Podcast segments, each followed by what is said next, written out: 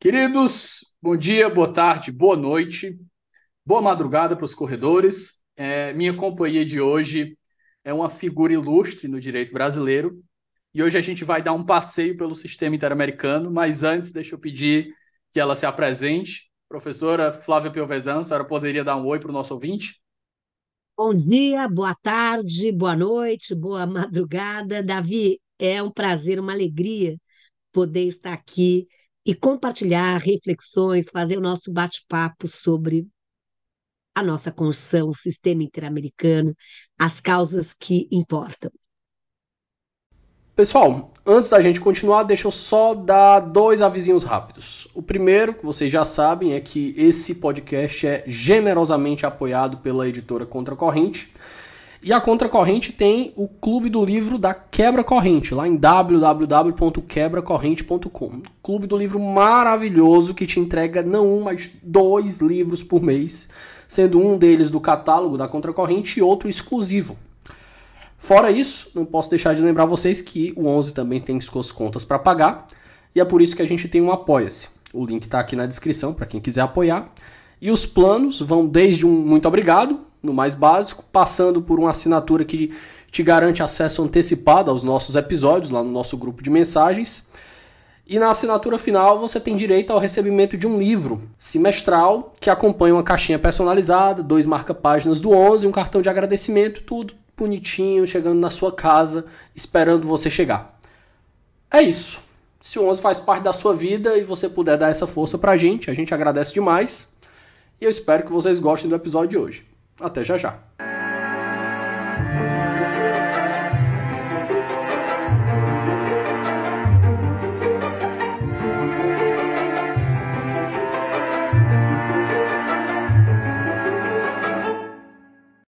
Professora, para começar a nossa conversa, a gente vai debater hoje a ideia dos diálogos entre, a, entre o Supremo e o sistema interamericano.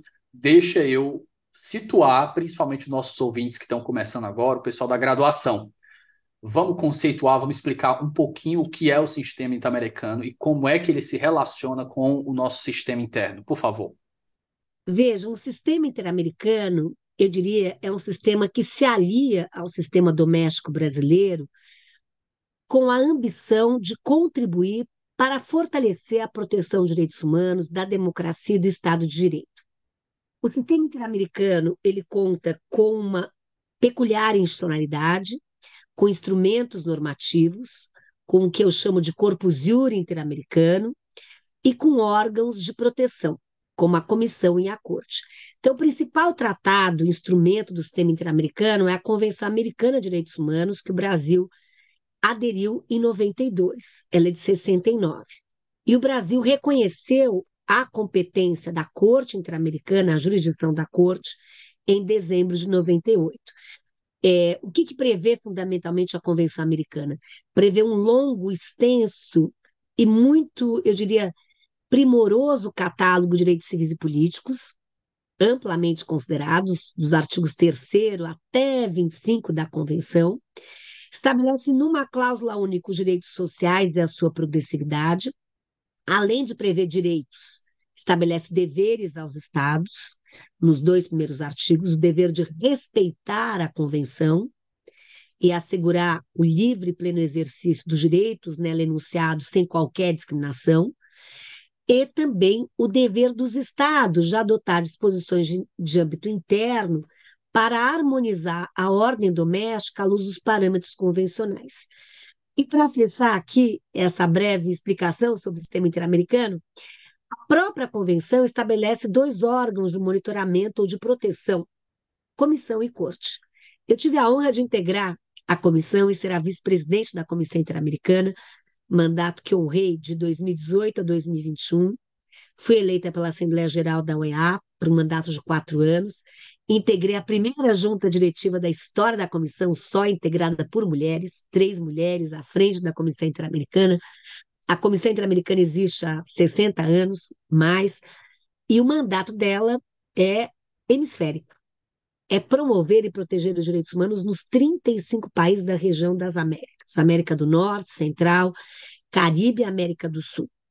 E eu diria ela tem um mandato híbrido, porque de um lado ela se assemelha ao poder judiciário, é um mandato quase judicial, por exemplo, quando lida com o sistema de petições e casos, e nós então debatimos informes de admissibilidade, informes de mérito de fundo, é, e qual é o objetivo do sistema de petições e casos, lembrando que, de acordo com o artigo 44 da Convenção Americana, qualquer um de vocês, qualquer um de nós, pode submeter um caso à Comissão Interamericana, uma denúncia de violação de direitos humanos. Há requisitos de admissibilidade, que estão no artigo 46, como prévio esgotamento dos recursos internos, a inexistência de litispendência internacional, porque a ideia básica é quem tem responsabilidade primária no campo de direitos humanos é o Estado. Se ele falhar, se as instituições nacionais se mostrarem falhas ou omissas, subsidiariamente surge a responsabilidade da comunidade internacional. Então, essa é a racionalidade. Então, eu tenho que oportunizar o Estado, é a sua institucionalidade, de responder a uma violação, de investigar, processar, punir e reparar. Se nada for feito, aí sim há, vamos dizer, a satisfação dos requisitos de admissibilidade para que o caso é, seja processado pela Comissão Interamericana. Então, a primeira etapa é de admissibilidade, segunda etapa é de mérito, e como comissionada que fui, qual é a nossa mentalidade? É avaliar, à luz devido processo legal internacional, se resta caracterizada a responsabilidade internacional do Estado é, por violação do artigo A, B e C da Convenção. E assim sendo, aí decidir qual é a reparação integral cabível. Combate à impunidade. Eu trago aqui o caso Maria da Penha, por exemplo. Então, neste caso, vejam, o Brasil foi condenado pela Comissão Interamericana por violar o direito à integridade física, moral, direito à proteção judicial, dentre outros, e reconhecida a responsabilidade internacional do Brasil pela negligência, pela omissão no trato da violência contra a mulher. Eu lembro a época, 17 países da região tinham legislação própria, nós não tínhamos, havia um vácuo normativo. É, a comissão, então, demanda do Brasil que o pagamento de uma indenização a Maria da Penha, combate à impunidade, porque o perpetrador lecionava livre e impunemente no interior da Paraíba. E mais, com ousadia, reformas estruturais. Brasil adote um marco jurídico adequado, faça a sua lição de casa à luz até do artigo 2 da Convenção Americana há de adotar disposições internas para adequar a ordem jurídica doméstica à luz dos parâmetros convencionais. Brasil, fomente programas de capacitação sob a perspectiva de gênero. Então, Davi, algo muito interessante e quase que revolucionário, eu diria, é que o sistema interamericano adota estándares interamericanos, tem por centralidade as vítimas sempre, e adota algo muito audacioso, que é o estudo da reparação integral.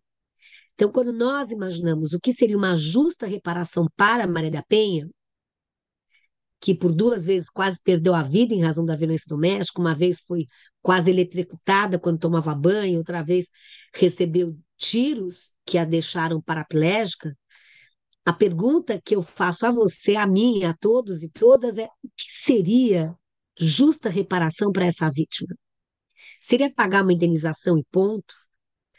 É, a resposta do sistema interamericano é ir além. É, a partir do estudo da reparação integral, ser uma justiça visionária, que olha para o futuro, para evitar que novas Marias da Penha existam.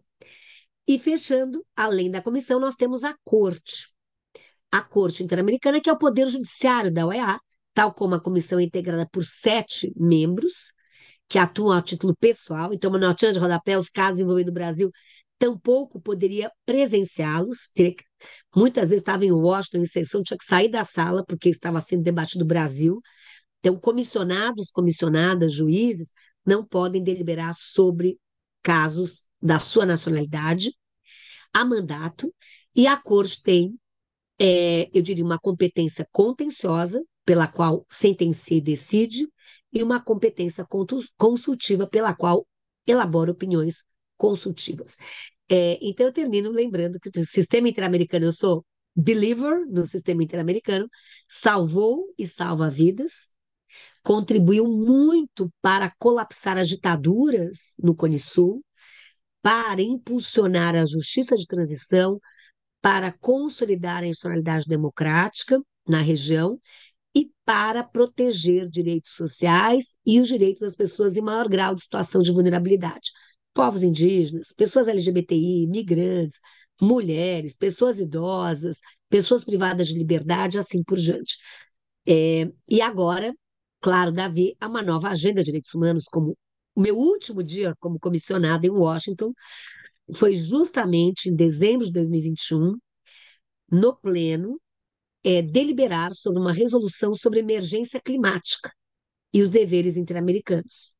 Também o tema dos direitos digitais, também o tema empresa e direitos humanos. Então, há novas agendas.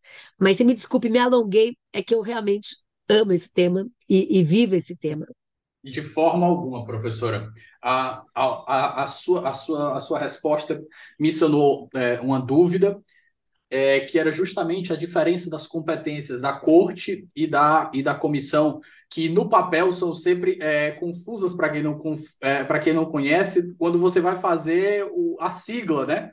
Porque a, a comissão é CIDH e a, a, a, a abreviação da corte é Corte IDH.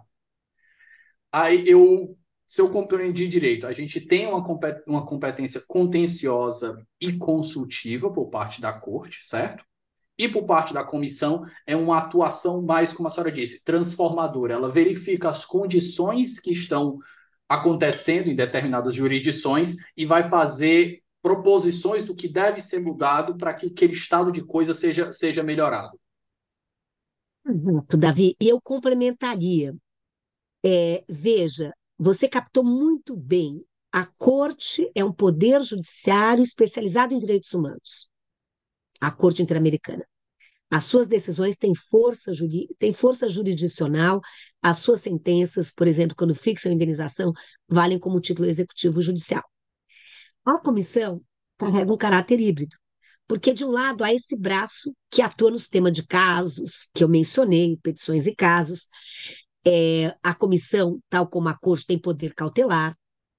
No caso de urgência, gravidade de danos irreparáveis, a comissão pode otorgar cautelares. Agora, além desse braço, braço quase judicial, me permita só complementar a resposta, a sua intervenção foi muito importante para isso. Eu, eu costumo dizer que a comissão tinha um toolbox, uma caixa de ferramentas bastante versátil, porque, de um lado, ela se assemelhava com o Poder Judiciário, mas, por outro, ela tinha uma atuação de natureza política. Exemplo, o que envolve investigação em loco, ir ao local dos fatos, ouvir as vítimas e seus familiares e sempre ser recebida pelas mais altas autoridades do país, como presidência da República, presidente, é, a presidência do, aí da Corte Constitucional, do Supremo, a presidência do Legislativo. Então, eu me recordo, nós tivemos, por exemplo, em janeiro de 2021, no Chile, numa investigação em loco, em que pudemos ouvir, tinha ocorrido aquelas manifestações, a comissão recebeu denúncias graves, por exemplo, 400 jovens universitários perderam uma das vistas, em razão dos perdigones, que eram balas de borracha, que você vai dizer, ah, não é de alta letalidade, depende da distância, da velocidade, do impacto. Então, 400 jovens universitários, podiam ser nossos alunos, que se tornaram pessoas com deficiência visual. É, esse é um exemplo. Chile, não estamos falando de El Salvador, de Guatemala, Chile, um país que honra o devido processo legal. O fato é que, em razão disso, houve uma solicitação para que a comissão fosse a terreno. E quando a comissão vai a terreno, isso é incrível, Porque, como eu disse, importa ouvir as vítimas, seus familiares, mas também as, as autoridades. E importa ir no local, no local dos fatos. Eu já escutei que o Chile talvez seja o país mais vertical do mundo, porque você tem neve em cima e pode ter deserto embaixo. E o fato é que o que foi interessante é que a comissão ficou em Santiago, mas eu, com uma querida comissionada que foi agora presidente da comissão, a Julissa, nós é, lideramos uma missão para o sul do Chile, a região de Temuco e Concepción, em que havia as populações mapuches. Então, nós fomos a uma comunidade mapuche justamente ver, apreciar, monitorar o cumprimento de uma medida cautelar. É, fomos a cárceres também. E a outra, uma parte da comissão foi para o norte, outra parte ficou, ou seja, é, fomos, por exemplo, visita em loco a El Salvador, visitamos mulheres encarceradas, pasme você, em razão do que? De abortos espontâneos, apenados em El Salvador com a pena de homicídio agravado. É inacreditável, o Triângulo Norte, na nossa região, tem a legislação mais restritiva de aborto. Fomos, entramos nas prisões. Eu pude liderar duas missões da OEA para o Haiti, por exemplo. Então, essa questão de ir ao local dos fatos, a comissão faz e faz muito bem, tem uma incidência muito impactante. Esteve na Nicarágua quando começaram os protestos, foi a primeira, primeiro organismo internacional que lançou um informe sobre a situação de direitos humanos na Nicarágua. Isso mobilizou a União Europeia, os órgãos políticos da OEA, o Conselho Permanente, fez com que então a, a alta comissária, então, Bachelet fosse a Nicarágua. Venezuela, é, não, há, não há uma narrativa, não, há violações graves sistemáticas a 6 milhões de venezuelanos fora da Venezuela. Para esse país, a comissão estava, eu estava com boarding pass, não foi autorizada a entrada da comissão na Venezuela. Escrutínio fechado da ditadura atual, do populismo autoritário da Venezuela. Então, a gente, é, é, posso dizer a vocês que há esta vertente mais política. Nós realizamos, por exemplo, é, também audiências públicas, que são a caixa de ressonância das grandes violações de direitos humanos da região, envolvendo, por exemplo, a questão armamentista nos Estados Unidos, a questão migratória, Title 42, eu fui relatora para os Estados Unidos, que era uma questão para os migrantes, o tema da população LGBT que é criminalizada em nove países da região, o tema da independência judicial na Guatemala, o tema aí é, do feminicídio, desaparecimento forçado no México. Professora, então, nós temos audiências permite, públicas. Tem uma pergunta, favor. fazendo um link já com o que a senhora está falando aí. Teve outro ponto da sua fala que me chamou a atenção, que é justamente a contribuição do sistema interamericano para o desmantelamento das ditaduras e para o fomento da justiça de transição. Eu achei muito, muito interessante essa sua fala. A senhora pode me explicar como isso aconteceu com algum exemplo? Aconteceu com algum exemplo? Claro. Eu estaria aqui lembrando só pra, do toolbox, só para fechar aqui, e esse é um tema muito importante, lembrando que ainda a comissão tem relatorias temáticas, 13, eu tive a honra de ser relatora para o Dia das Pessoas LGBTI por quatro anos, e tem relatorias países, então fui relatora para os Estados Unidos, Haiti, Canadá, Panamá, Jamaica, etc. Então é um toolbox bastante é, versátil, por isso que a comissão tem um mandato híbrido, quase judicial e político, ao passo que a corte, o mandato jurisdicional. Esse é um tema, Davi, eu agradeço muito a sua indagação. É um tema sensível e é muito emocionante. Eu me recordo, nesse tema, uma visita que nós fizemos a Buenos Aires, em razão a, do aniversário da visita em loco da comissão em 79. Esta visita foi em 2019. Então, as décadas que se passaram, 79, 89, 99, 2009, 40 anos da visita histórica da comissão. Porque vejam, com essa sistemática da visita em loco, que fez a comissão na época da ditadura, aterrizou na Argentina. O filme de Darim, em 1985, mostra isso. Colheu depoimentos, 4 mil depoimentos. Ouviu a narrativa dos militares, mas ouviu a narrativa das vítimas, de que havia tortura, execução sumária, desaparecimento forçado. A comissão lança um informe sobre a situação de direitos humanos na Argentina.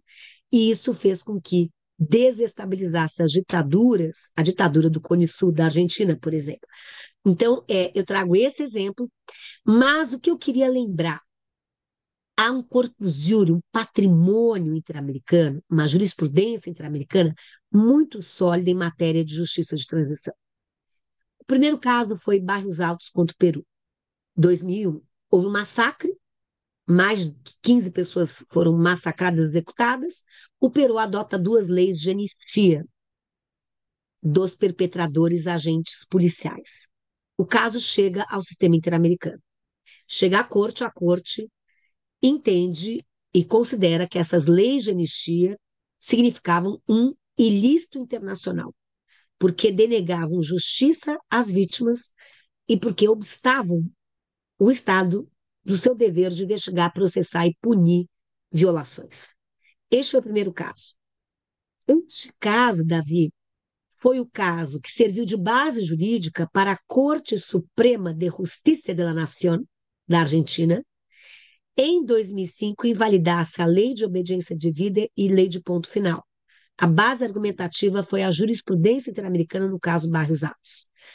Depois vem um outro caso importante contra o Chile, a Monacer Heleno contra Foi o Chile. isso que abriu, abriu o caminho para a possibilidade da justiça de transição.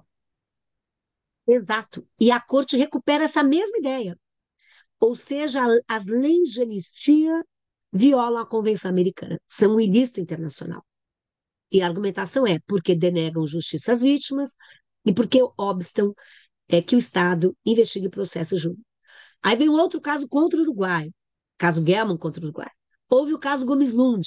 Então, há esta visão do sistema interamericano de que, em se tratando de crimes de lesa humanidade, o Estado tem dever jurídico de agir, de investigar, processar, punir e reparar. E eu só trago uma nota, tem uma amiga muito querida chamada Catherine Sicking, que é uma brilhante professora da Kennedy School na Harvard, ela tem pesquisas empíricas é, que apontam o quê? Uma justiça de transição completa fortalece a democracia, Estado de Direito e os direitos humanos. Porque há uma hipótese que não se confirma, que é, não, justiça de transição, tema do passado, enterrado, só vai incomodar e criar instabilidade no presente. E o que ela aponta é o oposto. Os países que avançaram e fortaleceram a de transição, é, na verdade, são países que um, abraçam a ideia de que o Estado de Direito vale para todos, dos mais vulneráveis aos mais poderosos. Portanto, a lei se aplica a todos. Ninguém está abaixo da legalidade nem acima dela, que é o norte do Estado de Direito. Então, o sistema interamericano contribuiu muito para a justiça de transição na região. Espera só um momento que a gente volta já.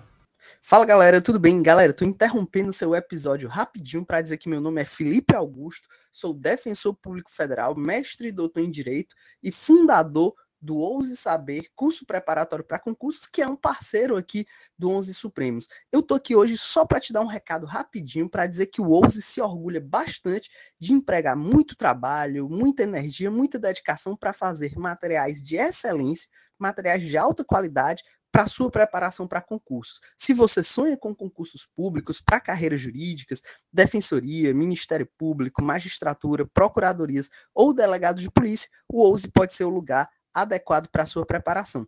Vem conhecer a gente no arroba Saber no Instagram e conheça os nossos cursos que já aprovaram mais de 5 mil pessoas.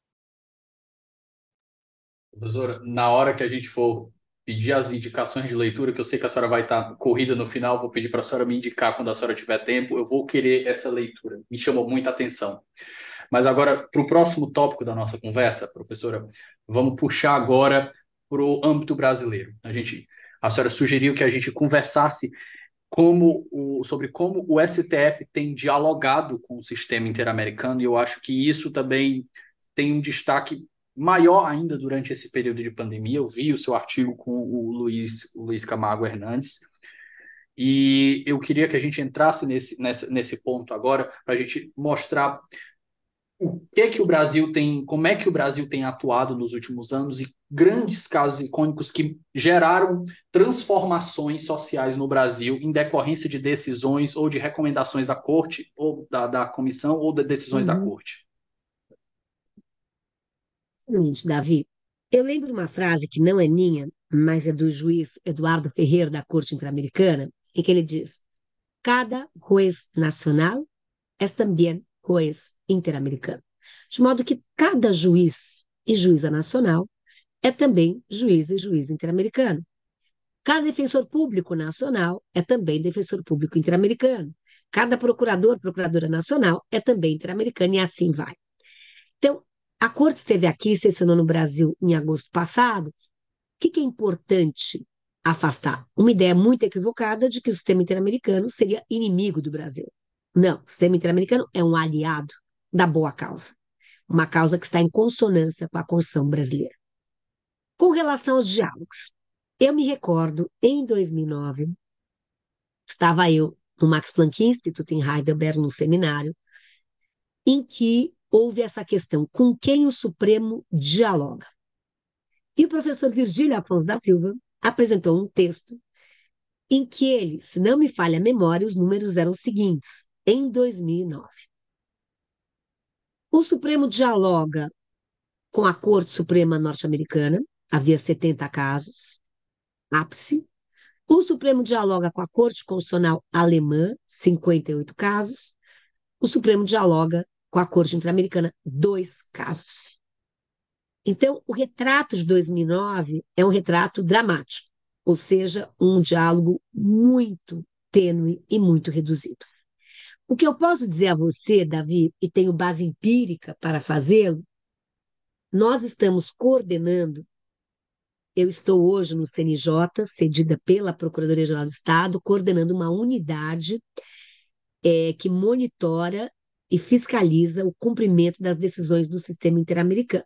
Mas, mais do que isso, essa unidade busca fomentar uma nova cultura jurídica e busca fomentar o que? A cultura jurídica do controle de convencionalidade e dos direitos humanos. Portanto, para além do controle de constitucionalidade, temos o controle de convencionalidade. E aqui uma notinha, lembro que o Supremo, quando julga o RE 466343 em 2008, sustenta a tese que, no mínimo, o Tratado de Direitos Humanos tem hierarquia supralegal e infraconstitucional, se não constitucional. Porque há cláusulas de abertura constitucional no artigo 5 sobretudo parágrafo 2 e 3 A Constituição se abre ao processo de internacionalização de direitos humanos, isso permite a expansão do seu bloco de constitucionalidade. Então, deixo esse ponto, cláusula de abertura constitucional, princípio da dignidade humana, como alicerce do artigo 1 no alicerce do Estado Democrático de Direito. Mas o que, que nós estamos coordenando? E aí é uma aliança entre CNJ, Supremo Tribunal Federal e o Max Planck Institute for Comparative Public Law and International Law. Nós decidimos aqui coordenar uma série de publicações, cadernos da jurisprudência do STF, concretizando direitos humanos. E já lançamos quatro, que eu aqui tenho a honra de mostrar para você. O primeiro lançado foi sobre o direito das pessoas LGBT. Pessoal, só uma para quem não tá, quem não pode ver, no caso, porque a gente está em áudio, as capas são lindíssimas. Mas, por favor, professora, desculpa a interrupção. Então, e Davi, eu quero convidar todas e todos para terem acesso a esse material, material disponível gratuitamente na página do CNJ, os cadernos da jurisprudência do STF. O primeiro foi lançado em setembro do ano passado, sobre o direito das pessoas LGBTI. Qual é a metodologia de pesquisa? É justamente, tal como o sistema interamericano trabalha com corpus juri interamericano, que é esse patrimônio jurisprudencial interamericano, com relação a direitos, nós já temos hoje um valioso patrimônio jurisprudencial, sobretudo fomentado pelas causas que chegam ao STF, pelo grau de provocação que o Supremo tem sofrido. Então, qual foi a nossa ideia? Este marco temporal inicial foi 2008, em razão do RE 466343, como eu mencionei, que inaugura o controle de convencionalidade no Brasil. Porque, ora, se por unanimidade o Supremo entende que os tratados de direitos humanos têm um regime jurídico especial e a divergência está em qual seria a hierarquia, se seria supralegal, infraconstitucional ou constitucional, mas no mínimo estão pairando acima da legalidade ordinária, conclusão jurídica é que as leis devem ser interpretadas à luz dos parâmetros convencionais e constitucionais. Então, a metodologia foi garimpar este primeiro caderno, de 2008 até 2021, porque o caderno foi lançado ano passado, quais são as decisões emblemáticas do Supremo em matéria de direitos das pessoas LGBT. E aí nós fizemos até uma linha do tempo, então é muito interessante examinar esse caderno, que nós notamos que houve uma revolução moral no Brasil, pelo menos aí sob a ótica dessas decisões, de 2011 a 2021. Seja com o julgamento da DPF 132 sobre as uniões estáveis homoafetivas, é, seja com relação à DPF 291, descriminalização da homossexualidade no âmbito militar, direitos sucessórios, direitos de transexuais, a identidade de gênero, ADI 4275, criminalização da transfobia e homofobia, é, ADO 26, a, o tema da, a, da educação sob perspectiva de gênero orientação sexual nas escolas, a DPF 457 461. O que foi interessante garimpar? Nós garimpamos quais são os leading cases para formar esse corpo jurisprudencial, e mais do que isso, nós destacamos os diálogos com o sistema interamericano. Davi, veja só como esta curva dialógica é ascendente, promissora é, e nos dá ali e progressiva. Das dez decisões que foram aqui, é, que foram selecionadas, nove delas se amparam na jurisprudência interamericana. Em nove delas, há diálogos com o sistema interamericano, em particular com a opinião consultiva da Corte, número 24 de 2017, sobre justamente o direito ao matrimônio igualitário e o direito à identidade de gênero, e a Corte constrói essa ideia de que o indivíduo tem, qualquer pessoa, diz a Corte, tem o direito a conferir sentido e significado à sua existência. Uma construção muito bonita. É, então, a curva aqui é ascendente, caderno das pessoas LGBTI. Em março desse ano, com a ministra Rosa, no evento do CNJ, foi lançado o Caderno das Mulheres, Direitos, Direitos, Direitos Humanos das Mulheres. É, na semana do dia 8, foi dia 10 de março, na verdade, que também nós selecionamos com a mesma metodologia. Aqui foram 13 casos. É, desde o caso, a, a ação declaratória de constitucionalidade número 19, constitucionalidade da Lei Maria da Penha. Aqui o diálogo é intenso com o sistema interamericano. Por quê? Aqui eu volto a insistir, eu tive a honra de litigar o caso Maria da Penha perante a Comissão Interamericana, no litisconsórcio ativo que envolvia Maria da Penha, o Center for Justice International Law e o Comitê Latino-Americano e do Caribe para a Defesa dos Direitos das Mulheres, o qual aquela, naquele momento era vice-presidente no Brasil. E estive em Washington, numa audiência em 2002. Vejam só, sobre o caso Maria da Penha. Então, a condenação que o Brasil sofreu no sistema interamericano a partir desse litígio estratégico é que empoderou o movimento de mulheres a demandar a suplementação no âmbito interno. Então, a Lei Maria da Penha é um fruto que nós colhemos do sistema interamericano.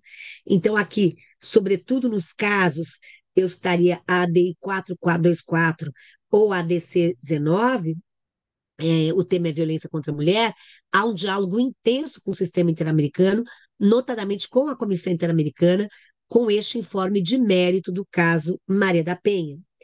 É, e temos aqui outros casos importantes em que o Supremo faz o diálogo com o sistema interamericano. Também o que observamos é uma curva bastante, é, eu diria, uma curva ascendente. Um outro caderno importante que nós lançamos no final de março foi Cadernos da Jurisprudência do STF, concretizando direitos humanos, direito à igualdade racial. Aqui também é, nós ah, identificamos os leading cases. Na verdade, neste caderno, para ser preciso, também foram 13 casos. E o que se observa aqui, desde a DPF 186, as ações afirmativas étnico-raciais para o ingresso em universidades públicas, o tema da ação declaratória de constitucionalidade 41, reserva de vagas para negros e negras. Eu devo dizer aqui, Davi, que o diálogo foi muito promissor e muito constante, não só com o sistema interamericano, com a Convenção Interamericana que combate o racismo, e que foi lembrem-se vocês, foi ratificada pelo Brasil, inclusive em patamar constitucional, porque percorreu os três quintos dos votos dos membros, dois turnos, é, percorrendo as exigências do parágrafo terceiro do artigo 5 Então, ela integra formalmente a Constituição, mas também os parâmetros aí do sistema global, da Convenção da ONU sobre a eliminação da discriminação racial.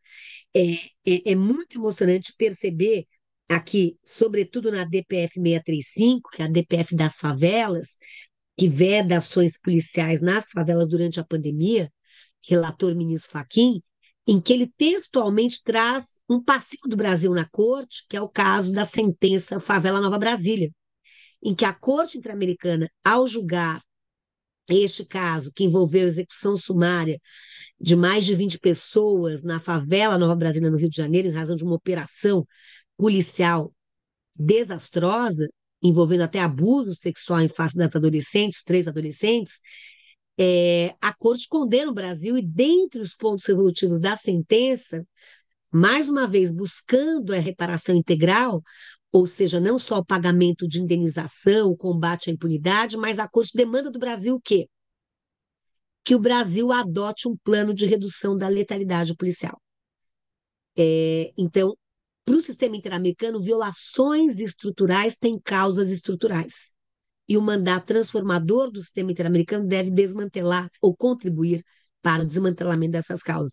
Então, o ministro Fachin textualmente cita esta sentença da corte e cita, olha, corte interamericana, no caso Favalon Brasília, já determinou ao Brasil que faça um plano de redução da letalidade.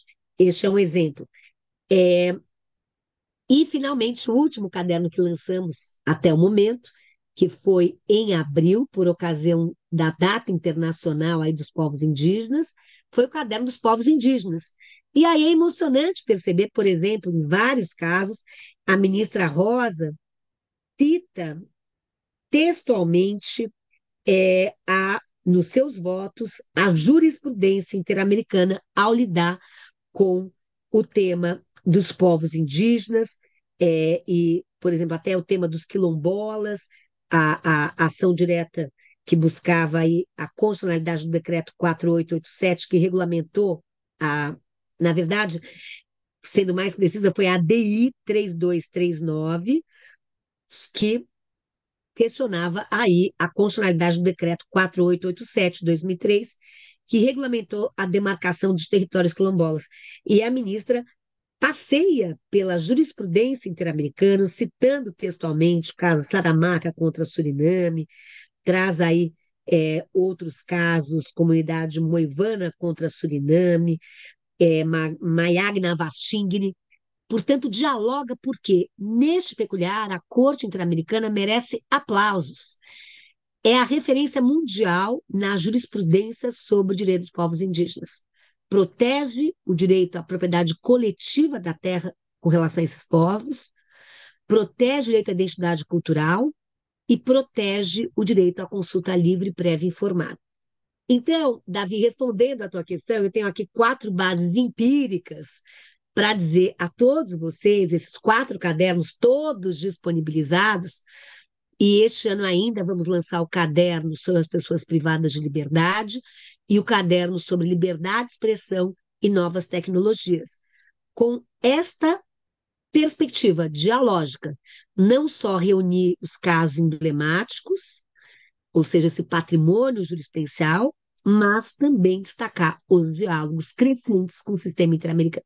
E o último ponto, porque esse é um tema que eu amo, eu tenho a honra de ser a coordenadora científica no CNJ desta unidade, eu lembro que hoje é política pública do Judiciário, foi lançado o Pacto do Judiciário para os Direitos Humanos, que envolve não só a feitura desses cadernos, envolve um concurso que nós realizamos de sentenças e acórdãos em direitos humanos, aplaudindo juízes que receberam ali o reconhecimento do Supremo com relação ao exercício do controle de convencionalidade.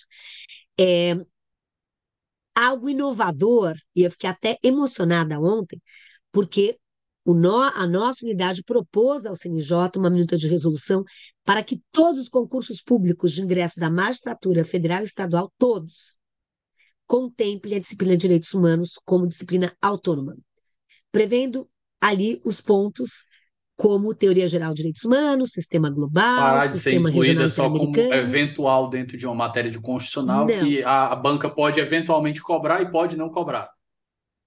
Exato. Então, veja você aqui, eu queria, eh, eu queria dividir essa alegria que ontem, essa semana mesmo, foi publicado o edital de concurso de ingresso da magistratura estadual no Rio de Janeiro, que, de fato, implementa a resolução do CNJ, que foi aprovada em abril, que prevê sete pontos. A disciplina autônoma de direitos humanos entra com os seguintes pontos: teoria geral, sistema global, sistema regional interamericano, controle de convencionalidade, a relação entre o direito nacional de direitos humanos e o direito brasileiro, direitos humanos na Constituição Federal e o que nós estamos tratando, a jurisprudência do STF em matéria de direitos humanos. Estou emocionada porque nós lutamos tanto para isso. Foi adotada a resolução 496 no 3 de abril de 2023 e esse é o primeiro concurso que foi lançado aqui tão recentemente e que já observa esta resolução. Finalmente, as capacitações que haverá em todo o Brasil para juízes e operadores do direito no tema controle de convencionalidade e direitos humanos. Então, para encerrar, eu, eu creio que o Supremo está cada vez mais sensível e aberto aos estándares interamericanos e globais, para encerrar essa pergunta, e o artigo a que você fez referência, querido Luiz e eu trabalhamos no tema da pandemia e percebemos também essa permeabilidade do Supremo crescente em adotar parâmetros interamericanos. Professora, é, caminhando para o final aqui, eu sei que a senhora está muito preocupada. Vamos para o podcast acadêmico. Então, a gente vai pedir sugestões de leitura, às vezes sugestões culturais como um todo. A senhora, a senhora comentou de cabeça que eu peguei aqui o filme do, acho que Darim, que é o 1985, da Argentina, excelente, tá? Acho que está disponível no Netflix, ou é no Amazon Prime, acho que é Amazon Prime, se eu não me engano. A senhora comentou também um artigo, que eu não sei se a senhora tem de cabeça, que fala de uma pesquisa empírica sobre é, os impactos positivos para a democracia da justiça de transição. Se a senhora puder citar esse. E outras leituras que a senhora já citou também, os cadernos que estão disponíveis no, no, nos sites institucionais.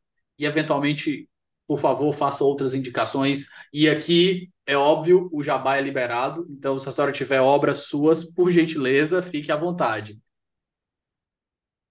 Davi, eu começaria citando os cadernos da jurisprudência do STF em matéria de direitos humanos, esses quatro que eu mencionei, que estão à disposição, são gratuitos. Então, eu creio que cada vez mais, eu, como professora de direito constitucional, tenho esta percepção, esta vivência, posso dizer. Eu leciono constitucional desde 91 na PUC, então eu posso dizer que eu tenho alguma experiência nesses últimos 30 anos. É muito diferente lecionar constitucional hoje em 91.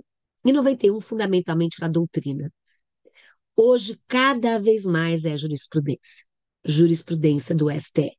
Então, eu creio que é muito importante nós preservarmos também, conhecermos, identificarmos e preservarmos e ampliarmos e fortalecermos o patrimônio da jurisprudência do STF em matéria de direitos humanos.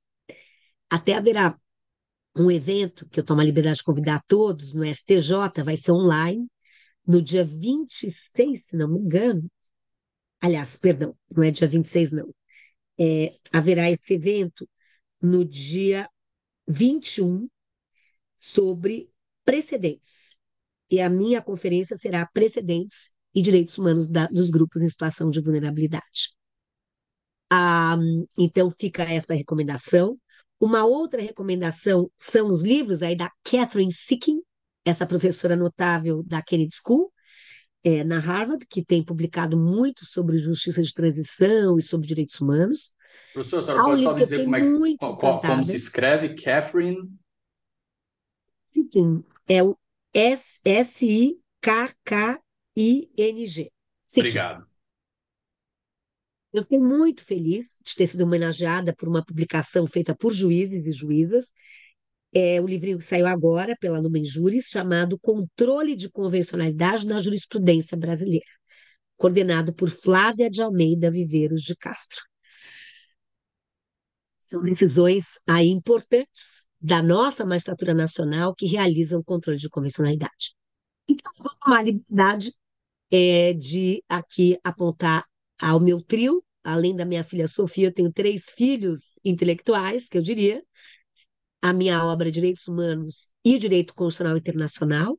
Estou trabalhando na 21ª edição, foi minha tese de doutorado, sobretudo a respeito dessa cláusula aberta, de que maneira o Supremo, de que maneira o Brasil, vamos dizer, tem intensificado o sistema jurídico multinível, a partir de diálogos jurisdicionais, sempre sob a ótica do princípio da dignidade humana, que tem como tradução o princípio pró persona. Então, direitos humanos e direito constitucional, editado pela Saraiva. Outra obra, que está indo para a décima edição, Direitos Humanos e Justiça Internacional, um estudo comparativo dos sistemas regionais europeu, interamericano e africano, também pela Saraiva. E, finalmente, Temas Direitos Humanos, que saiu agora, a 12 edição, é, que traz reflexões sobre direitos humanos, essas dialógicas também, mais temas é, emergentes, como empresa, direitos humanos, como direitos humanos e cyberspace, é, temas afetos à questão de gênero, raça, etnia, pessoa com deficiência, pessoas idosas, migrantes, refugiados, etc. Então, deixo aqui essas sugestões. Maravilha, professora. Muitíssimo obrigado pelo seu tempo. Agradeço. Imagine, você acha que deu certo, Davi? Acredito que sim. Espero que os ouvintes tenham gostado da aula, como eu gostei. Me tirou muitas dúvidas que eu não conhecia tanto o sistema. Que bom. Particularmente nessa parte da justiça de transição, me chamou muita atenção. Então, espero que a gente tenha a oportunidade de conversar novamente no futuro, sem muita demora. Desejo um bom dia, professora. Beijo para você, Davi. Tchau, tchau, professora. Forte abraço.